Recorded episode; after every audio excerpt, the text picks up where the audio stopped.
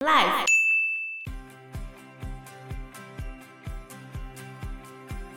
在进场的时候装扮成纳粹军，对，还跳舞啊、他们还讲说元首要把你关进毒气室里哦、太地狱梗了吧？然后马上就被以色列驻台北办事处强烈谴责。他们说，纳粹大屠杀是人类史上最可恶的犯罪行为之一。嗨，哎大家好，我是 Joe。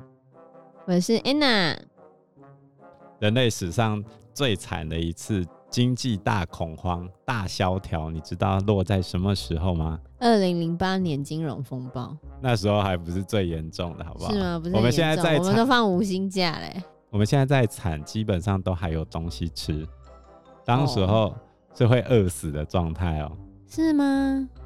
事情是这个样子：第一次世界大战之后，除了有共产党的诞生之外，许多地方的经济都被破坏掉了啊，尤其是被凡尔赛条约惩罚的同盟国，比如说德国、土耳其、保加利亚跟奥匈帝国。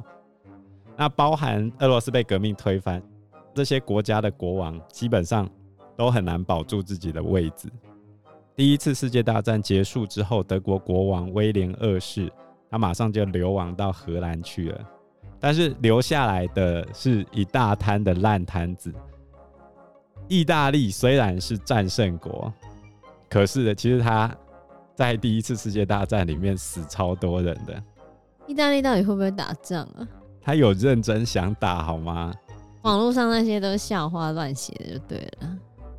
以第一次世界大战来说，意大利就死了六十五万人，啊，法国死了一百三十九万七千八百人，哇，英国死了八十八万六千九百三十九人。所以你要说意大利人死的少嘛，其实他死了很多人。打完之后，其实意大利也山穷水尽了嘛。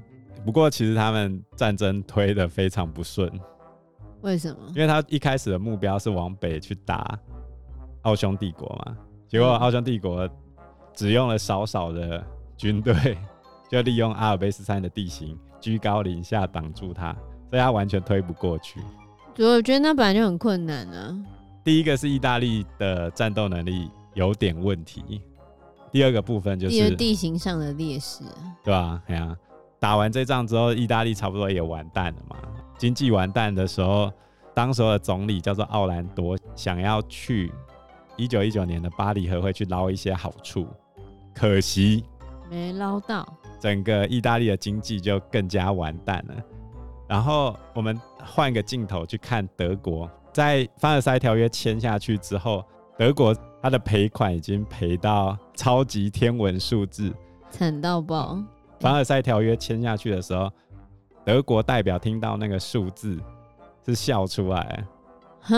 为什么？反正我赔不出来，你开再多数字有用吗？你要钞票我就印给你啊。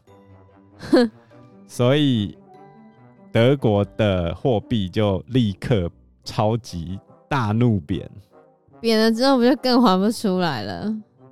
德国的经济状况惨到什么程度呢？在一九二三年的时候，德国马克要四千两百亿才能换到一美元，四千两百亿是怎么样的数字啊？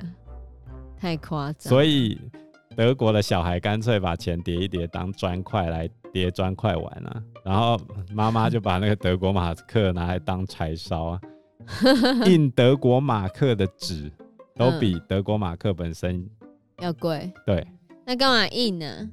所以整个经济就完蛋了嘛。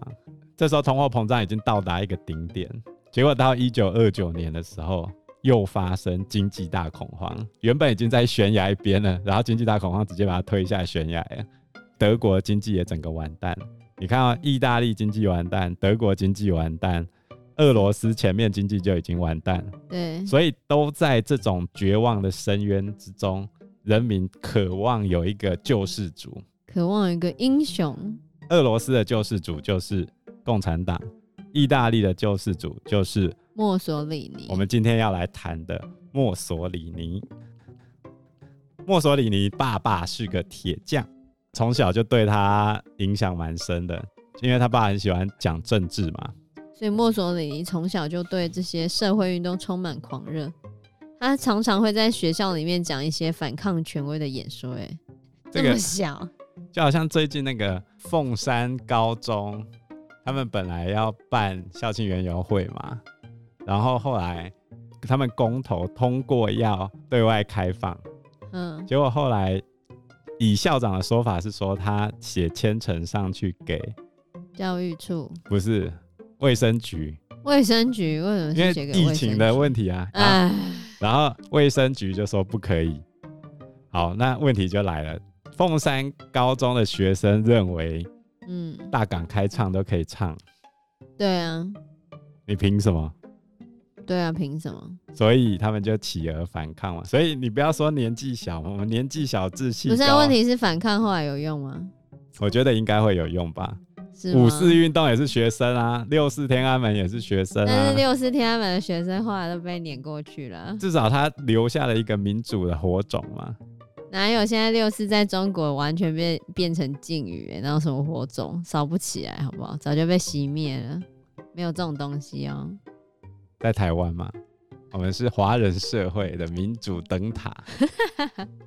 没错，然后墨索里尼算是蛮聪明的啦，但是是麻烦人物啊。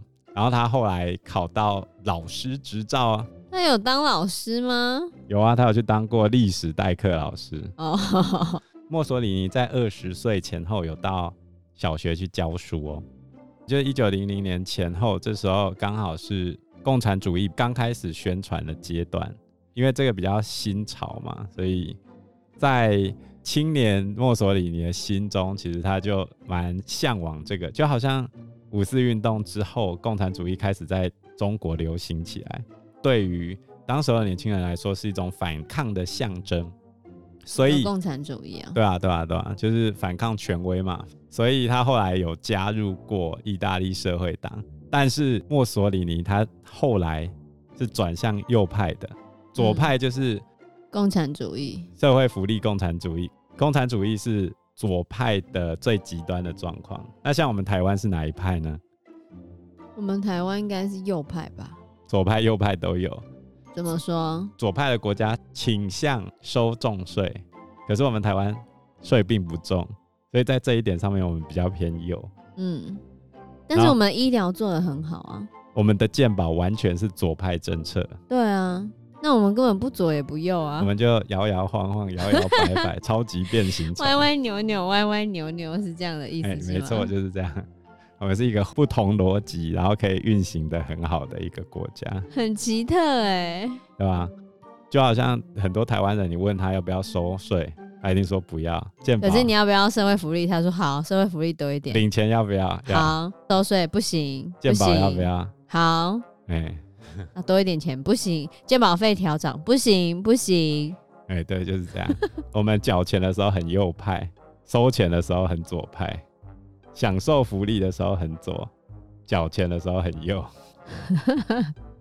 然后，一九一九年之后，意大利的经济就崩溃掉了嘛。啊，其实我们的墨索里尼非常勇猛，他要去参加第一次世界大战，结果怎样？不是啊没打好吗？他被地雷炸伤啊，不过他后来还是有康复，然后康复之后他就开始当记者。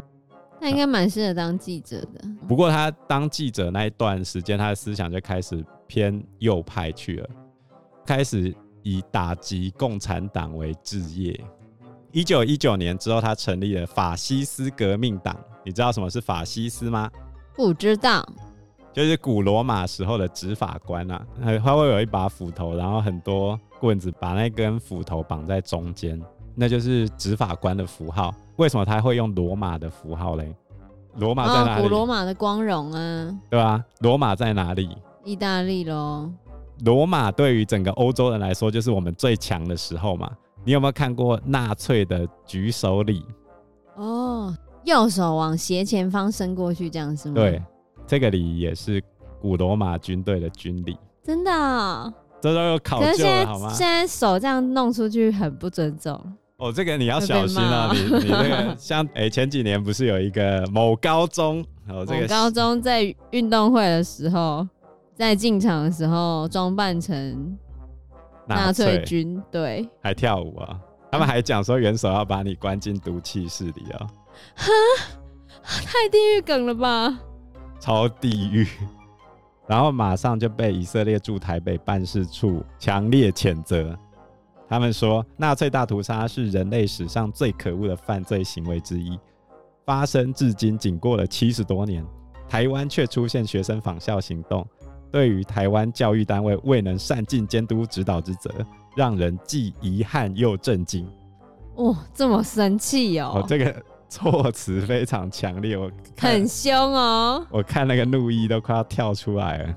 对啊，连德国在台协会都有讲啊。显然，学生们不了解纳粹标志代表的意义是蔑视人权与压迫。